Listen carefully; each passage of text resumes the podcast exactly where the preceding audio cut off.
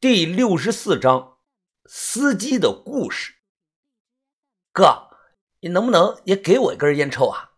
我身上有点冷。小红毛开口问我要了烟，我丢给他一根，他立即点着，扑哧扑哧的抽了起来。我好奇的问：“睡梦罗汉拳，大哥，你说的是电影里的吧？”什么意思啊？我不明白。我从不看电影的，我忙解释：“武状元苏乞儿啊，是一部老电影了。那里头的苏乞儿，最后就是被一个老乞丐传功，才练成了睡梦罗汉拳的。”小红毛他插话说道：“酒鬼说，我也看过那部电影，好像最后欧阳锋练功练疯了，给你他娘的是看串了吧？我说的是苏乞儿，你说的是欧阳锋。”小红毛他夹着烟笑了笑，林泉酒鬼摇了摇头：“我说的泉和什么电影没关系，更和乞丐没关系。我说的现实中存在的功夫，硬要说的话，和少林寺倒是有些渊源啊。”夜空片片雪花飘落，他抬头看了一眼，传说，千百年前。达摩祖师赤脚进入中原，路上收了三名弟子，授其武艺。这三个武僧，其中一人呢，便是醉拳的发明者。这种野史传说大都无从考证的，半真半假。不过达摩这个人呢，倒是真的。达摩祖师收的弟子，那肯定也是和尚啊。和尚有十戒，不能喝酒啊。他听后说道：“和尚戒酒呢，是从南朝武帝专门颁布了，这才开始的。在这之前，很多和尚同样是嗜酒如命的。”哦，原来这样。哎，大哥，那你会不会睡梦罗汉拳呢？我不会，那种高深的境界，我可能这辈子都领悟不到啊。他又跟我讲了关于醉拳的一些知识，我听了是大感震撼。听他的意思啊，说有种人一旦酒喝多了，他的眼睛看周围的人都像做慢动作，听别人说的话也是如此。这种体质的人就适合练这个醉拳，有天赋。这种人要受法门的训练，在醉酒的状态下，增强大脑对四肢肌肉的控制。同时呢，还要保持住那种对外界的灵敏的感知。为什么我说这种拳厉害呢？想想看，敌人再快的出拳速度，在喝醉人眼中啊，就跟放慢动作一样，这样便能做到是游刃有余，见招拆招，所以才厉害。我皱眉心想啊，就说酩酊大醉的状态下的普通醉拳。能不能干过现今的谢启荣、哲武、史无常这类人呢？这说不好，但似乎呢也不是没有机会。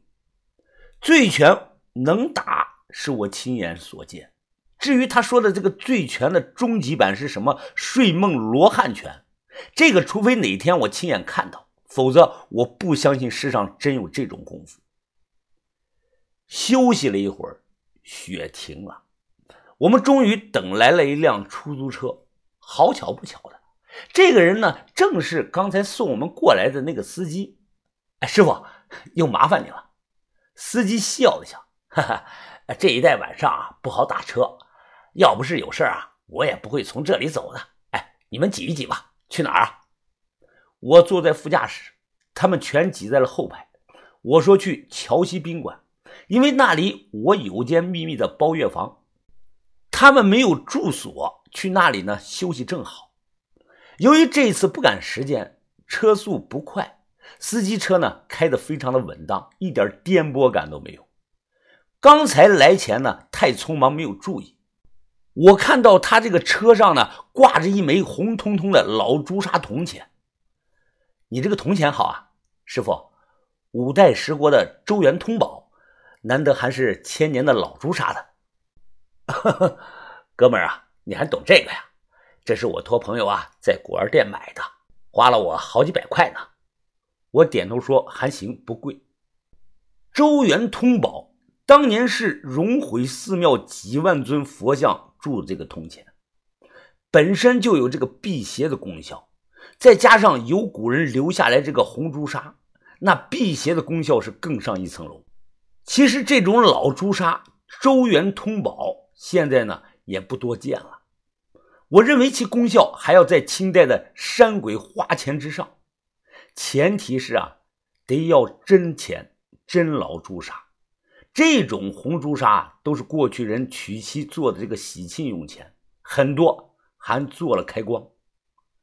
师傅，你的车技真好啊！他笑着说道：“哈哈，一般吧。我年轻的那阵子啊是开船的，后来改行开出租车了。”这辈子啊，也就吃这碗饭了。哎，开船不比开出租车挣钱吗？怎么改行了？啊，那是比开出租车挣钱，但我这辈子啊都不想再开船了，尤其是在这片湖上。为什么呢？啊，不为什么，反正我待会儿啊给你留个电话，你以后想要用车的话，直接找我就行。一夜没睡，当这个出租车开到南码头的附近。我打了个哈欠，扭头朝外望了一眼，突然我看到有个头发花白的老人，穿着一身的白衣，在湖边烧纸。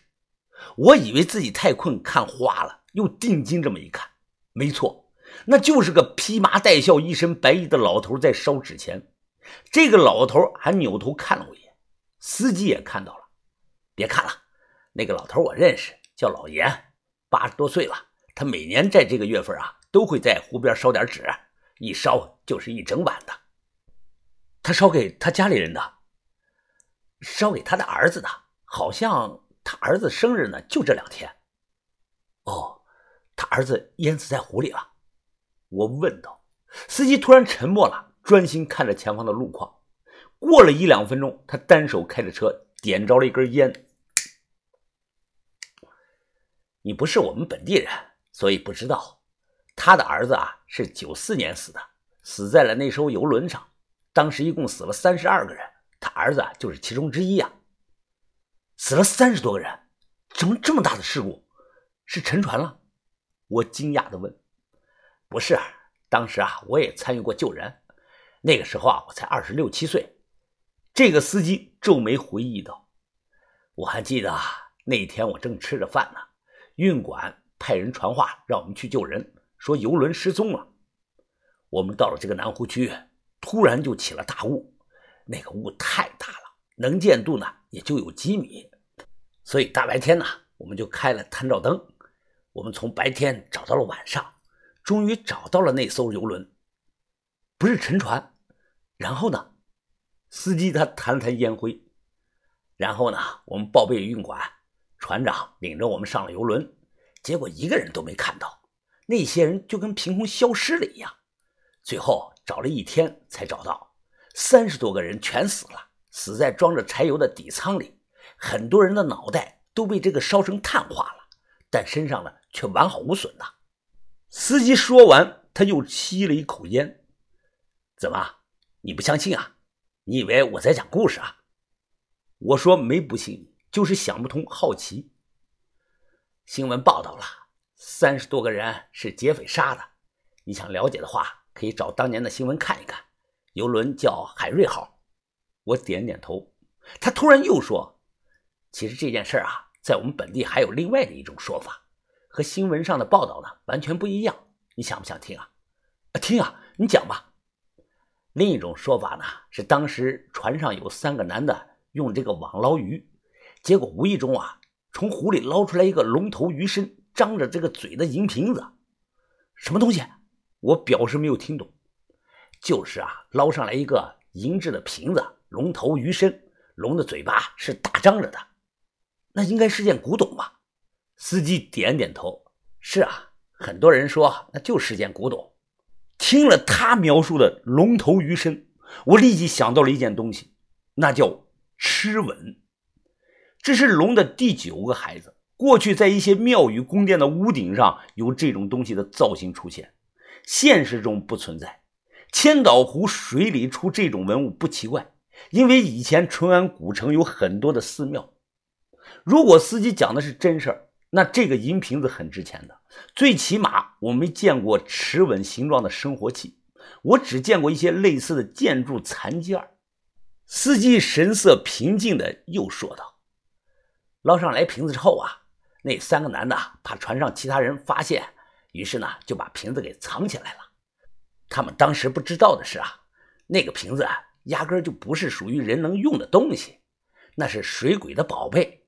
那船人呐死和千岛湖水鬼的报复有关。”他们是被鬼火活生生的给烧死的，怎么你不相信是吧？我没说话，只是笑了笑。他叹了口气：“哎，当年啊和我一起上船救人的一共四个人，一个人几年前出车祸死了，一个人病死了，还有一个去了杭州灵隐寺出家当了和尚。年初我还去灵隐寺看望过他呢。”